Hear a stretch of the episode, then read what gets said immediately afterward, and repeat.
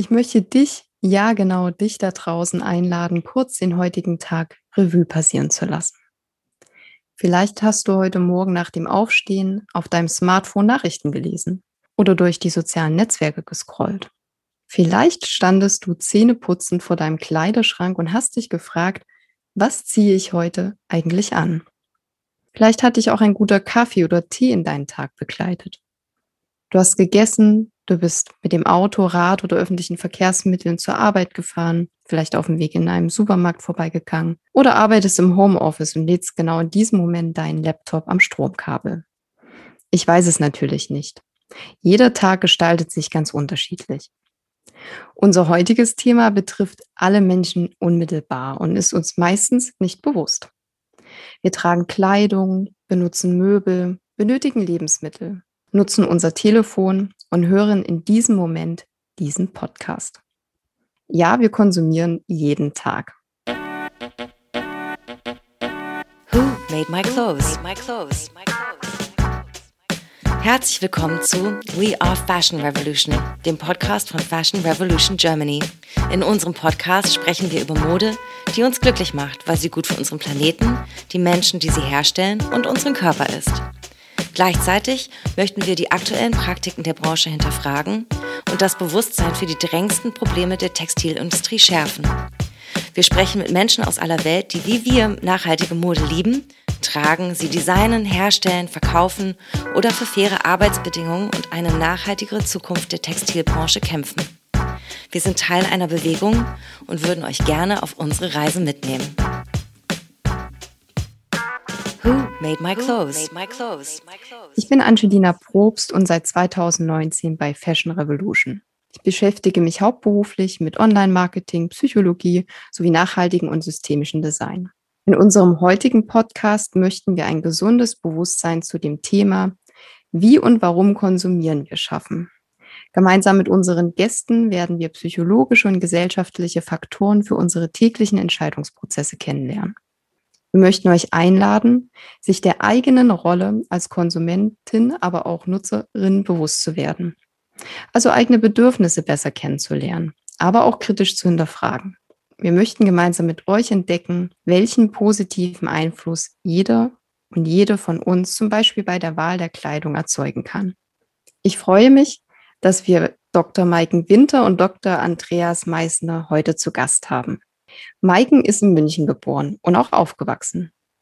Ihr Weg brachte sie nach ihrem Biologiestudium in Tübingen 14 Jahre lang unter anderem für ihre Doktorarbeit in die USA. Durch ein Training im Rahmen von Al Gores Climate Reality Projects, ihrem Verein Wissen Leben e.V. und als Referentin für Energie, Umwelt und Nachhaltigkeit bei der Verbraucherzentrale hat sie sich unter anderem auch mit Konsumpsychologie befasst. Maiken, welche Motivation hattest du eigentlich, dich genau mit diesem Thema auseinanderzusetzen? Ja, also erstmal danke, dass ich hier mit dabei sein darf. Ähm, das Thema beschäftigt mich schon lange Zeit. Ich denke, wir alle haben wenn man weiß, wie es um unseren Planeten steht, wie es um unsere Zukunft steht, wie sehr wir durch unseren Konsum unsere Lebens Überlebensfähigkeit beeinflussen, ist es in unserem allen Interesse zu hinterfragen, wie wir konsumieren und zu fragen, warum konsumieren wir so, wie wir konsumieren und was können wir machen, um das zu ändern. Vielen Dank. Wir haben ja auch noch einen anderen Gast da. Andreas ist seit 19 Jahren in seiner eigenen Praxis als Psychiater und Psychotherapeut in München tätig und schon lange Mitglied im Bund Naturschutz. Er befasst sich unter anderem als Autor mit der Frage, warum wir in der ökologischen Krise Orientierung brauchen. Er ist viel mit dem Rad unterwegs, zuletzt 2006 geflogen, seit über 20 Jahren stolzer Besitzer einer Biokiste und er kauft überraschenderweise auch sehr selten Kleidung. Aber wenn dann nachhaltig. Das ist besonders spannend natürlich für uns, gerade als Fashion-Podcast. Andreas, da gab es so sicher einen Moment, wo du trotz des Bewusstseins beim Kleidungskauf total in die Kiste gegriffen hast, oder? Naja, das kann einem schon immer wieder passieren. Erstens mal bin ich nicht schon immer ein Käufer nachhaltiger Kleidung und man kauft halt dann schon auch mal Sachen, die schön ausschauen und die man dann eben trotzdem nicht anzieht. Ich glaube, das kennen viele Kleider Genau, vielleicht noch von meiner Seite auch noch danke für die Einladung. Ich bin nicht nur Besitzer einer Biokiste, ich bekomme sie vor allem ah. jede Woche geliefert. Äh, das ist der entscheidende Punkt dabei. Ja, das ist ganz eine ganz schöne Sache. Ja, auch das Fliegen ist so eine Geschichte. Ich habe das relativ bewusst entschieden, 2006 äh, nicht mehr zu fliegen, weil damals eigentlich schon die Diskussion langsam aufkam oder eigentlich schon am Laufen war. Geht das eigentlich noch in der heutigen Zeit? Dankeschön. Also ja auch sehr in vielseitigen Bereichen für dich umgesetzt. Ich würde auch zu Beginn gerne kurz, wenn wir ja über Konsum sprechen, ich glaube, das ist ein Begriff, wo natürlich jeder etwas mit anfangen kann, aber nochmal umreißen, äh, dass es dabei ja vor allem um den Erwerb und den Verbrauch von Waren und Dienstleistungen geht. Das bedeutet aber auch erstmal die Entstehung eines Kaufwunsches. Das heißt, wenn ich beispielsweise durch die Einkaufszone laufe, vielleicht in den letzten Monaten eher weniger, dass ja dann erstmal ein Wunsch entsteht. Vielleicht ist er auch schon vorher entstanden. Dann über die Auswahl des Konsumobjektes bis hin zur Kaufentscheidung. Aber natürlich auch den Umgang mit den erworbenen Gütern. Für mich hat sich natürlich sehr stark die Frage gestellt, wie und warum konsumieren wir eigentlich, Maiken? Also es gibt natürlich zwei Formen des Konsums. Eins ist einfach zum Überleben. Nahrungsmittel braucht jeder. Ähm, Anziehsachen braucht jeder. Möbel braucht jeder. Ein Bett, ein Tisch, ein Stuhl. Das ist ein notwendiger Konsum, den wir benötigen, um zu leben. Und dann gibt es halt den Konsum aus anderen Gründen, aus Statussymbol, vieles um sich selbst in anderer Weise zu befriedigen. Also ich kenne das selbst, wenn es mir nicht so gut geht. Auf jeden Fall früher, heutzutage passe ich besser auf und mache das nicht mehr so. Aber wenn es einem nicht so gut geht, will man sich was Gutes tun, hm? geht dann rum und schaut, ui, das sieht ja schön aus, gerade im Bereich Kleidung, weil wenn man sich was Schönes kauft, sieht man selbst schöner aus und man fühlt sich besser, wenn es ansonsten nicht so gut läuft. Ja, aber genau, das sind die Punkte eigentlich, die mir auch dazu durch den Kopf gehen. Also wir haben ja zunächst einfach Primärbedürfnisse, also Essen, Dach über dem Kopf, Überleben, Nahrung, Kleidung einfach was anhaben. Und dafür müssen wir konsumieren letztlich, also etwas erwerben. Konsumere verbrauchen heißt es ja eigentlich ursprünglich aus dem Lateinischen. Also es ist immer natürlich auch ein Rohstoff- und Energieverbrauch dabei. Das wäre dann so schon der ökologische Aspekt dabei. Und es geht natürlich, wenn wir dann die Primärbedürfnisse gestillt haben, dann haben wir oft weiterführende Bedürfnisse. Ist ja auch ganz interessant, wer noch mit seinen Primärbedürfnissen beschäftigt ist, der macht sich keine Sorgen um die ökologische Krise. Der ist nämlich mit seinen Primärbedürfnissen völlig eingedeckt mit der Not, die er da hat. Also erst wenn das alles äh, gestillt ist, kann man sich auch darüber mal Gedanken machen. Und beim Konsum ist es dann letztlich auch ein Stück weit so, ja gut, es geht um Anerkennung, Statussymbole, was Maiken schon gesagt hat, den neuesten Trend befolgen, das auch zu zeigen, dass man den schon im Blick hat. Oder vielleicht auch eben, dass man sich das und das leisten kann. Und in der heutigen Zeit, weil auch die Frage ja ein bisschen ist, wie konsumieren wir, fällt mir auch zunehmend auf, vielleicht jetzt in diesen Zeiten, dass es natürlich auch bequem sein soll. Also wir wollen bequem konsumieren, vom Sofa aus bestellen, da geht es um die Konsumieren Convenience, wie überhaupt natürlich bei vielen Dingen der Digitalisierung. Also meine Nachbarinnen bekommen oft, ich habe drei Frauen als Nachbarinnen, Alleinlebende, und die bekommen relativ oft Pakete und die sind dann bei uns zwischengelagert. Das ist manchmal etwas nervig und ich bin eigentlich ziemlich weggekommen von dieser Art der Convenience. Du hast jetzt gerade auch angesprochen, dass wenn die Grundbedürfnisse natürlich nicht erfüllt sind, dass über die anderen Bereiche es schwierig ist, sich Gedanken zu machen. Was würdest du vielleicht mit an die Hand geben, um sich da auf den Weg zu machen? Naja, ich glaube, dass jetzt in unseren Breiten sozusagen die Schlagzeilen ja kaum mehr an einem vorbei gehen sozusagen. Also viele bekommen ja doch mit, wie es um Artensterben, Klimawandel und diese Dinge steht und dass es da auch Zusammenhänge gibt äh, zum Konsum, zum Energieverbrauch, zum Rohstoffverbrauch oder eben was bei Kleidung natürlich ein Thema ist, ähm, die faire Kleidung, also Thema Kinderarbeit in Bangladesch nur so als Schlagwort. Und ich glaube, gerade wenn man mit den Primärbedürfnissen zu tun hat, dann ist natürlich oft das Statussymbol hat dann oft eine größere Bedeutung, leider. Aber vielleicht auch da kann es ja gut sein zu merken, das und das brauche ich nicht mehr, sich das klar zu mhm. machen. Mhm. Also so wenig konsumieren wie möglich, eher reparieren, wiederverwenden, zu merken, ich brauche es nicht drauf, durch die Fußgängerzone gehen und die schönen Dinge sehen und zu merken, puh, ich muss meinen Keller und meinen Dachboden nicht und meinen Kleiderschrank nicht noch mehr voll machen, als es eh schon ist. Ja, diese Art Entlastung kann vielleicht helfen. Also es gibt Nachhaltigkeitsforscher, die sprechen ja schon von einem Konsum-Burnout, weil uns die zu vielen Möglichkeiten eigentlich erschlagen. Ah, das klingt spannend. Kannst du das nochmal näher erklären? Ich nenne mal den Namen auch dieses Forschers, das war Nico Pech zum Beispiel, von dem habe ich das, ähm, ein, Postwachstumsforscher, der letztlich sagt, naja, wir haben ja so viele Möglichkeiten, also die vielen Joghurtgläser im Supermarkt, die vielen Sender im Fernsehen, die vielen Webseiten im Internet, die vielen Reise- und Ausbildungsmöglichkeiten auch. Wir müssen uns aber immer für eine Möglichkeit dann letztlich entscheiden haben dabei das Problem, viele andere Möglichkeiten ablehnen zu müssen, zu verpassen, also irgendwas auch zu verpassen. Und das kann stressen. Also mir geht es auch selber oft so, dass ich froh bin um den kleinen Laden, kleinen Lebensmittelladen, übersichtliches Angebot. Hauptsache die wesentlichen Dinge sind da. Ich brauche nicht wirklich fünf verschiedene Gurkensorten. Das meint er so ein bisschen damit, dass einem das immer mehr eigentlich schon fast zu viel wird. Mhm. Stimmt, da gibt es auch den Ausdruck less but deeper, was ja auch daran anknüpft, dann lieber weniger oder die Qualität der Produkte oder zu dem, was man bereits auch schon im Umfeld hat, vieles hat man ja auch tatsächlich schon, das eher zu wertschätzen und da auch wieder mehr den Nutzen rauszuziehen, weil es ja natürlich auch Zeit kostet. Wenn wir jetzt beispielsweise sehr viele Bücher kaufen würden, das alles zu lesen, bedeutet ja auch wieder an anderer Stelle Stress. Ja, wir beobachten ja auch in der Textilindustrie, dass nur die Kaufentscheidung eine wirtschaftliche Entwicklung mitbringt, sondern vor allem eher eine gesellschaftliche und ökologische dass auch da sehr stark sichtbar wird, je mehr wir verbrauchen, desto mehr verbrauchen wir vor allem an lebenswichtigen Rohstoffen. Das heißt, wir bezahlen ja auch langfristig selber den hohen Preis für unsere Lebensgrundlagen. Und wir sehen das da auch, sei es im Produktionsstandard mit hohem Wasserverbrauch. Gerade in Ländern, wo der Grundwasserspiegel sinkt, ist das dann natürlich sehr kritisch oder Kleidung aus nicht abbaubaren Materialien, was vor allem dann für die Nachnutzungsdauer eine große Herausforderung sein kann. Ich habe mich gefragt, Maiken, wie beeinflusst Marketing da auch unsere Psyche als Kunde und Kundin? Also ich bin jetzt keine Marketingforscherin, aber ein bisschen weiß ich darüber, dass es halt, kommt natürlich darauf an, welchen Menschen man anspricht. Manche Menschen lassen sich sehr leicht beeinflussen und dann denkt man, ach, ich, ich lasse mich nicht beeinflussen, auf keinen Fall.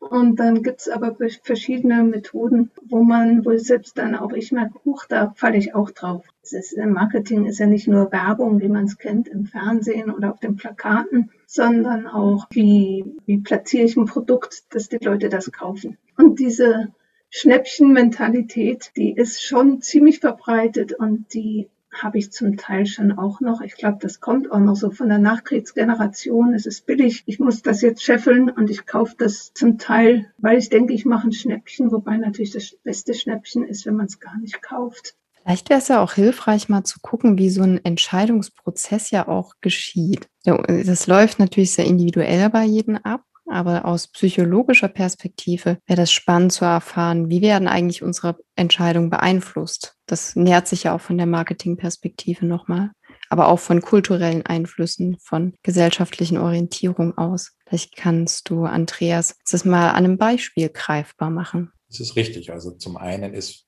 vielleicht schon mal grundsätzlich eine gewisse Offenheit da. Es kann aber natürlich auch eine gewisse Stimmung da sein. Also vielleicht auch das Bedürfnis, sich just an diesem Tag was Gutes zu tun oder aus einem Ärger heraus oder vielleicht auch aus einer Freude heraus, sich heute was zu gönnen, das wäre dann schon fast aktiv, aber man ist vielleicht dann auch ansprechbarer, auch passiv ansprechbarer. Ja, entweder schönen Gegenstand irgendwo im Schaufenster hängt oder vielleicht auch die zielgenaue Werbung, die wir ja im Internet immer äh, personalisierter letztlich eigentlich bekommen. Sinnigerweise zwar manchmal, nachdem man konsumiert hat und man dieses Produkt ja nun gerade nicht mehr braucht, aber gut, manchmal ist es dann vielleicht auch anders und man fällt drauf rein. Also ich denke, eine gewisse Stimmungslage, eine gewisse Bedürfnislage, halbbewusst, unbewusst. Ich meine, wenn man in die Stadt geht, dann hat man meistens ja doch im Kopf, na vielleicht, wenn mir was Schönes über den Weg läuft oder ich bräuchte eine neue Hose und dann ist es halt dann doch die Jacke plötzlich geworden, weil die äh, irgendwie gerade einem in der Abteilung über den Weg gelaufen ist. Also eine gewisse Ansprechbarkeit ist, ist dann vielleicht schon oft da. Ja, vielleicht aber auch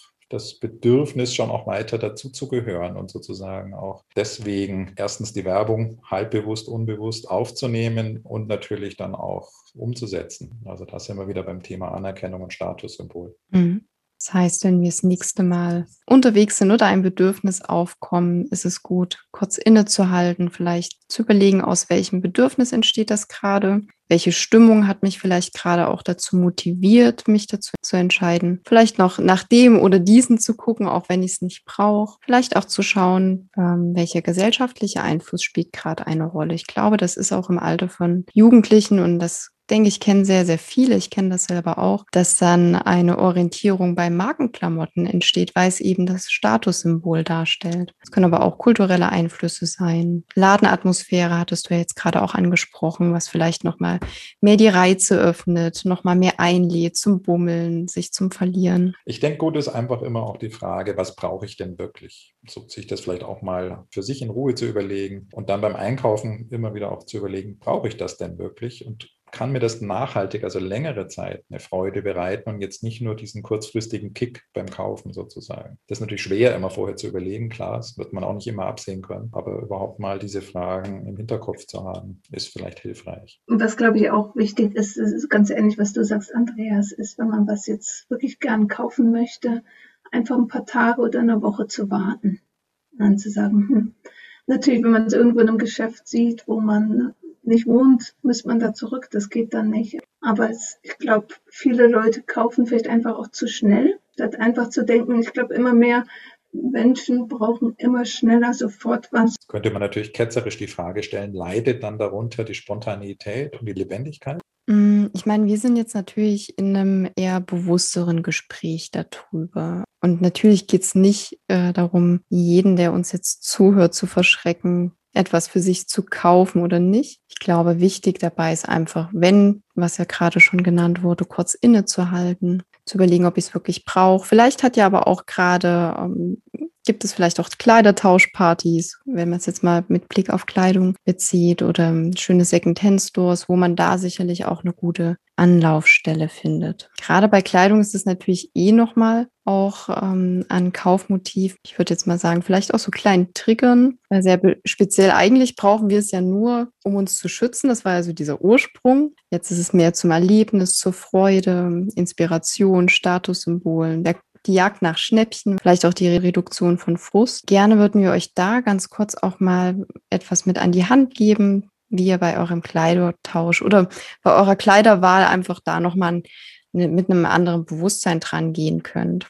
Einerseits äh, möchten wir euch einladen, das, was ihr im Kleiderschrank habt, zu wertschätzen und tatsächlich auch das zu nutzen, was du hast. Nach natürlichen recycelten Materialien zu suchen, aber auch vielleicht selber wieder kreativ zu werden. Beispielsweise mit der Familie oder mit den Freunden oder Freundinnen oder mit Kollegen und Kolleginnen etwas zu entwerfen. Ihr könnt beispielsweise aber auch Kleidung ausleihen, könnt Kleidung tauschen, wie schon genannt, bei den Kleidertauschpartys oder gebrauchte Kleidung kaufen bei Secondhand-Läden. Die gibt's auch immer immer mehr, nicht nur in großen Städten, sondern auch in kleineren Städten und im Umland. Und wirklich nur dann was zu kaufen, was dir wirklich gut tut und was zu dir passt, aber nicht aus einem Überfluss heraus. Eine Frage hätte ich tatsächlich noch. Was würdet ihr antworten, wenn, ich meine, wir stehen ja natürlich dem gegenüber. Wir haben einen Ressourcenverbrauch, wir haben aber auch offensichtlich gesellschaftliche Bedürfnisse, die da einhergehen. Seid ihr schon mal Vorurteilen gegenüber nachhaltigem Konsum begegnet? Ich habe zum Teil auch ein Vorurteil gegenüber Menschen, die nachhaltig konsumieren, aber dadurch, dass sie nachhaltig konsumieren, das als Entschuldigung nehmen, dass sie ja ganz viel konsumieren. Sagen wir mal die sogenannten Lohas, die relativ reich sind, sich dann ein E-Auto kaufen, die Flüge abzahlen und natürlich selbstverständlich nur äh, ökologische Sachen kaufen, aber immer noch in einer Menge, die im Grunde nicht nachhaltig ist. Da finde ich es manchmal schwierig, wenn man seinen Lebensstil weiterhin so aufrechterhält, wie wir ihn haben, nur nachhaltig. Nur können wir insgesamt, wenn die ganzen, alle Menschen so leben würden, hätten wir immer noch nicht genügend Ressourcen. Leute, die so leben, dass sie versuchen, ihren Fußabdruck so klein wie möglich zu halten, sollten sich nicht rechtfertigen müssen. Aber so weit sind wir leider immer noch nicht. Wie könnten wir die Brücke dazu schlagen? Ich glaube, ganz viele Leute haben immer noch nicht wirklich verstanden, wie dringlich der Wandel ist. Und die Dringlichkeit macht natürlich auch Angst, aber sie beflügelt auch, weil wenn man überlegt, wo wir eigentlich hinwollen, ich glaube, viele Leute sehen immer nur den Verzicht und was sie nicht haben dürfen, statt hin zu etwas zu streben, wo es wunderschön wird, wo wir viel mehr Zeit füreinander haben. Diese Vorfreude fehlt oft. Da ist ganz viel Angst und ganz viel Zweifel und ganz viel Glauben, ach, irgendwer macht das schon, aber ich nicht. Und da die Leute mitzunehmen und Spaß dran zu haben. Würde ich noch ergänzen. Zum einen zum Vorurteil. Also mir begegnet es, ohne es böse zu meinen, immer wieder auch in der Familie bei meinem Sohn, der also dann meint, naja, so eine Kleidung, die man jetzt im Bioladen quasi gekauft hat, das kann ja nicht taugen, weil er natürlich auch schon eher an der normalen Markenkleidung orientiert ist. Es hat ja auch die Second-Hand-Kleidung lange so ein bisschen Beigeschmack. Ist dann da alles in Ordnung? Ist das sauber? oder ist da was kaputt dran oder sonst irgendwie? Oder ist das dann old-fashioned, also eben alte Mode? Ne? Also das sind sicher Vorurteile, die da sind. Und auf der anderen Seite gibt es ja doch immer mehr auch kleine Läden, die, die nachhaltige Kleidung mit entsprechenden Siegeln und Labels anbieten, was schon positiv ist, vorausgesetzt eben man konsumiert nicht in gleicher Menge weiter wie vorher. Und was den Wandel angeht, ich glaube, wir dürfen auch nicht die Möglichkeiten dessen, was der Einzelne machen kann, überschätzen. Es ist gut, wenn wir uns umbesinnen und ein neues Bewusstsein entwickeln, aber die entscheidenden Richtlinien müssen letztlich schon politisch vorgegeben werden. Das heißt, da brauchen wir jetzt vernünftige Tierschutzlabels meinetwegen, also Tierwohlkennzeichen für, für ja, wer noch Fleisch eben isst oder eben genauso bei der Kleidung passende Labels, die wirklich auch Qualität und Nachhaltigkeit versprechen und nicht nur eine Scheindekoration sind. Und also deswegen brauchen wir auch viele Menschen, die sich politisch engagieren. Und das Thema auch sichtbar machen. Wahrscheinlich, genau. ja. Ja, Maiken, ich hatte dich äh, ja tatsächlich auch über deinen Vortrag von der Verbraucherzentrale gefunden zum Thema Konsumpsychologie. Ich würde mich freuen, wenn du da nochmal uns ein paar Punkte mit auf den Weg geben kannst, die für dich auch wichtig sind, die du da vielleicht auch im Fokus gestellt hattest. Ja, gern. Ich glaube, ein paar Sachen, die mich selbst überrascht haben, als ich an dem Vortrag gearbeitet habe, war einmal, wie riesig groß zum Teil der Fußabdruck von einzelnen Produkten sind. Nimmt man mal zum Beispiel ein T-Shirt. Die Produktion von einem ungefärbten weißen T-Shirt mit Baumwolle, also ganz abgesehen von den Mengen von Wasser und Pestiziden, im Durchschnitt braucht das erzeugt, verursacht das ungefähr 1,5 Kilo CO2 pro T-Shirt. Wenn man jetzt denkt, jeder Mensch kauft pro Jahr mindestens ein T-Shirt, dann ist allein durch die T-Shirt-Produktion eine Riesenmenge CO2 entstanden. Ich glaube, so ein bisschen dieses Wissen, einfach zu wissen, was, was bewirkt das Produkt eigentlich für die Umwelt, fürs Klima, ist total wichtig, um besser abschätzen und abwägen zu können, ist es mir das wert ähm, oder nicht? Und das sind natürlich kleine Sachen, da kann man auch sagen, na, das ist ja im Großen und Ganzen nicht so wichtig. Es gibt dann noch eine sehr wichtige Studie, Studie vom Umweltbundesamt, die heißt The Big Points of Consume und die zeigen so die großen Hebel auf, was man machen kann, um möglichst effektiv CO2-Emissionen zu minimieren. Es gibt ja die verschiedenen Bereiche des Konsums, Ernährung, Wohnen, Mobilität, Energie, Gebrauchsgüter, über die wir jetzt vor allem geredet haben und Geld, äh, würde man jetzt nicht als Konsumgut so denken, aber es ist ein ganz, ganz wichtiger Hebel, um den Wandel zu forcieren. Tatsächlich, das wäre zum Beispiel Divestment, Gelder uminvestieren in Dinge, die nicht fossil sind und nicht nachhaltig. Dann gibt es den Bereich Ernährung, darüber haben wir schon geredet, eben natürlich möglichst wenig Fleischprodukte und möglichst wenig tierische Produkte, also auch Joghurt, Milch, sonst was. Und das sind Bereiche, wo man denkt, ach, das ist mein persönliches Essen und da will ich nicht ran. Ganz großer Punkt beim Wohnen. Also eine der Hauptemissionen in Deutschland, äh, CO2-Emissionen kommt ja von Heizen, vom Heizen von Wohnungen. Das ist natürlich das Wichtigste, möglichst kleine Wohnfläche zu bewohnen. Das sind so die größten Bereiche. Und wenn man das schon mal gemacht hat, Geldwechsel, Auto verkaufen, möglichst vegetarisch vegan leben,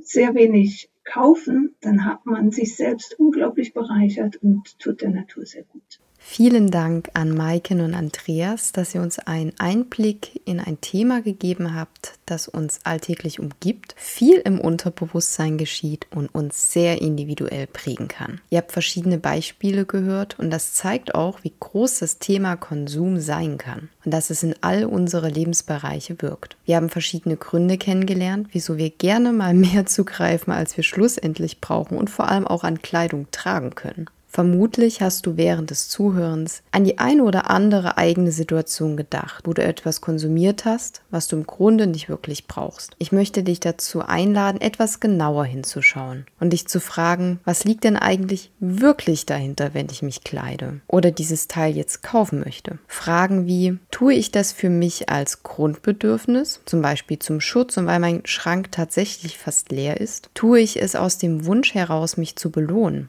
Und glücklich zu sein? Wünsche ich mir vielleicht genau das nach einer stressigen Zeit, weil da viel Frust passiert ist, was auch ganz menschlich ist? Möchte ich durch meine Wahl der Kleidung zu etwas dazugehören? Ist Kleidung für mich vielleicht auch ein, eine Art Statussymbol? Kurz innezuhalten und zu beobachten, was für Grundbedürfnisse, Gewohnheiten und Motivationen hinter der Wahl der Kleidung stecken, ist dabei ganz wichtig. All diese Bedürfnisse und Faktoren sind auch menschlich und auch nachvollziehbar. Wir wachsen in einer konsumorientierten Gesellschaft auf. Natürlich prägt uns das. Du kennst es sicher selber, wie schwer es sein kann, sich von Wertungen, Einflüssen und Gewohnheiten zu lösen. Doch du verfügst als Konsumentin eine viel größere Macht, als dir vielleicht bisher bewusst war. Denn wenn immer weniger Menschen zum Beispiel Kleidung neu kaufen, die unseren Planeten und schlussendlich ja auch uns als Menschen schaden, wird es zukünftig auch weniger solche Angebote geben. Ist es eine Utopie? Ja, vielleicht. Ich glaube, das klingt auch stark danach. Doch ganz ehrlich, so viel Spielraum haben wir nicht mehr und einfach so weiterzumachen wäre langfristig doch noch weniger machbar. Wir geraten doch jetzt schon an unsere Grenzen, sowohl gesellschaftlich, ökologisch als auch wirtschaftlich. Also für welche Realität wollen wir uns entscheiden? Du kannst selbst mit kleinen Schritten einen wichtigen Beitrag leisten. Wertschätze, was du bereits im Kleiderschrank hast und vielleicht einfach etwas reparieren, recyceln oder neu gestalten. Ich bin mir sicher, da wird deine Kreativität nochmal ganz neu entfacht. Halte die Augen offen nach Recycling- und Repair-Cafés oder vielleicht auch nach Kleidertauschaktionen. Natürlich wirst du irgendwann auch mal Lust auf etwas Neues haben. Dann suche nach natürlichen recycelten Materialien oder orientiere dich an Siegeln und vor allem signalisiere dein Bedürfnis nach Transparenz an die Modemarken. Wir werden noch mehr Informationen, Leseempfehlungen oder inspirierende Beispiele in unsere Shownotes packen. In einer weiteren Folge werden wir uns auch damit auseinandersetzen, ob nachhaltiges Marketing gleich Greenwashing ist. Das baut ja auch so ein bisschen auf diese Folge auf. Tja, nachhaltiger Konsum. Was bedeutet das eigentlich für dich? Schreibe es in die Kommentare auf unsere Social Media Kanäle oder schreibe uns gerne eine E-Mail an fashionrevolution at future.fashion. Vielen Dank, dass du bzw. ihr eingeschaltet habt. Ciao und bis zum nächsten Mal. Who made my clothes? Who made my clothes?